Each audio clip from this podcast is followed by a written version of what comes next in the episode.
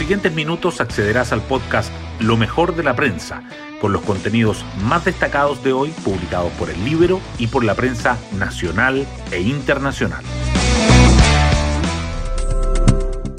Buenos días, soy Magdalena Olea y hoy es miércoles 2 de febrero. Hasta que llegó el momento. Fue una mezcla de experiencia y de figuras jóvenes que dan esperanza para lo que se viene para Chile. Así fue como la Roja venció a Bolivia en su rumbo a Qatar. Y media hora antes del partido, el presidente electo Gabriel Boric dio a conocer a los 39 subsecretarios de su gabinete. El control del Partido Comunista en áreas estratégicas y la irrupción del semillero de Bachelet son algunas de las claves de los nombramientos. Esto, junto al análisis sobre cómo las futuras autoridades encendieron las redes, pueden leerlo en la página web de El Libero. Las portadas del día. El anuncio de quienes se encargarán de las 39 subsecretarías del gabinete a partir del 11 de marzo sobresale en las primeras planas. El Mercurio destaca que Boric nombra a seis subsecretarios del Partido Comunista que serán cargo de las Fuerzas Armadas, Educación, Justicia y Economía, entre otras. La tercera resalta que el presidente electo compensa a los partidos de apruebo dignidad. El diario financiero subraya que Boric completa el equipo social y económico con la designación de quienes liderarán la segunda línea.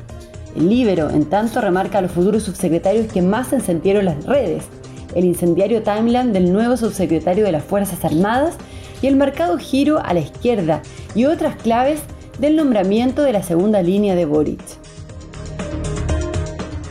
La Convención Constitucional también sigue presente. El Mercurio informa que la Comisión aprueba una norma que pretende nacionalizar las empresas mineras aparte de las mociones que apuntan a retirar al país del CIADI y a revisar los tratados de libre comercio. También dice que los convencionales proponen que el Tribunal Constitucional sea reemplazado por una Corte Constitucional integrada por jueces. El diario financiero agrega que los gremios arremeten por el avance de la nacionalización del cobre en la Convención y dicen que es una barbaridad. El alza del 10,1% que registró el IMASEC de diciembre es otro tema al que los diarios dedican titulares. La tercera destaca que la economía chilena anota un crecimiento histórico de 12% en 2021 y se recupera con creces de la caída del año previo. El diario financiero resalta que la economía entra a 2022 con viento a favor, pero sin espantar el riesgo de una recesión técnica. Y el Mercurio subraya que los pronósticos para este año están entre 1,8 y 4,5%. Los asuntos internacionales igualmente sobresalen. El Mercurio informa que el presidente de Perú, Pedro Castillo, designa su nuevo gabinete mientras la oposición apunta a su salida y que un aluvión en Ecuador deja al menos 22 fallecidos. La tercera señala que el oficialismo argentino entra en crisis por la decisión del hijo de Cristina Fernández, el triunfo de la Roja en las clasificatorias sudamericanas al Mundial de Qatar también destaca en las primeras planas. El Mercurio dice que Chile vence 3-2 a Bolivia y se aferra a la ilusión hasta el final. La tercera agrega que la selección consigue un nuevo aire en La Paz. Y además, el diario financiero titula que expertos explican el acelerado crecimiento de Betterfly, el primer unicornio social de Latinoamérica. Hoy destacamos de la prensa. Gabriel Boric designa a sus subsecretarios y compensa a los partidos de apruebo dignidad. El presidente electo finalmente anunció el nombre de los 39 funcionarios que acompañarán a los ministros a partir del 11 de marzo. En la segunda línea del gabinete destacan la fuerte presencia del Partido Comunista y de Revolución Democrática, partidos que habían reclamado por la baja representación ministerial. También destacan la profundización del poder de la tienda de Boric, convergencia social y la inclusión de organizaciones sociales solo hubo cuatro cargos para colectividades de la exconcertación. La Comisión de Medio Ambiente aprobó en general una propuesta que busca nacionalizar la minería y las empresas de explotación y exploración de bienes estratégicos, una categoría en que incluyen cobre, litio, oro, plata, hidrocarburos, uranio, magnesio, molibdeno y cobalto, entre otros. Desde la Sociedad Nacional de Minería calificaron la idea como una barbaridad convencionales llamaron a la calma, afirmando que esto solo abre la discusión. El Banco Central reportó que el IMASEC subió 10,1% en diciembre, sumando nueve meses con alzas de dos dígitos y llevando al promedio de 2021 hasta 12%, lo que representa el mayor crecimiento de la economía desde 1992. Pese al positivo cierre de 2021, el riesgo de una recesión técnica en 2022 sigue presente y los pronósticos para este año apuntan a una fuerte desaceleración, van de 1,8 a 4,5%.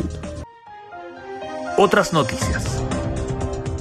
El ministro del Interior, que viajó hasta la capital de Tarapacá para hacer frente a la crisis en Iquique y para reunirse con los gremios que han impulsado las protestas contra la inseguridad, presentó un plan de trabajo que incluye ordenar el refuerzo policial, intervenir barrios y aumentar los recursos de la Fiscalía. El 62% de las muertes por atentados en la zona roja se concentran entre 2019 y 2022 personas fallecidas por hechos de violencia rural en la Araucanía y en el Bío suman 42 desde 2002, pero más de la mitad, 26, ha perdido la vida durante los últimos cuatro años. La multigremial de la Araucanía atribuye esta situación al mayor uso de armas de alto calibre. El incendio que afecta Tierra del Fuego cumple una semana sin ser controlado. Más de 100 funcionarios de la CONAF y distintas brigadas de control de siniestros están trabajando para acabar con las llamas que consumen bosques nativos y turberas, vitales en la conservación del carbono para el planeta. Hasta ayer ya se habían consumido 400 hectáreas. El Colegio de Profesores pone en duda el retorno a clases presenciales en marzo. El presidente del gremio, Carlos Díaz, asegura que la mayoría de los colegios hoy no cumpliría las condiciones sanitarias y que aún existe desconfianza de los apoderados. Las autoridades, en cambio, apuntan a que se debe comenzar a recuperar los contenidos.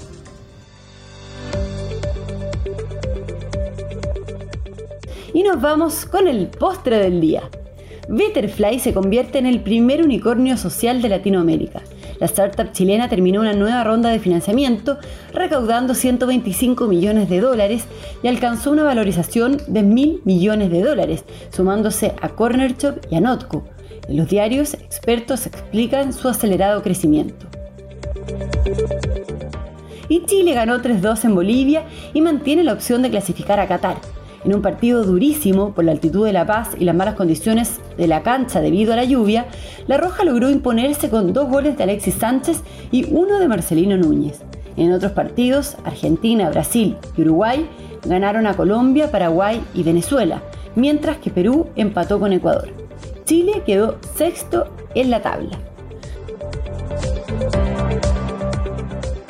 Bueno, yo me despido, espero que tengan un muy buen día miércoles y nos volvemos a encontrar mañana en un nuevo podcast, Lo mejor de la prensa.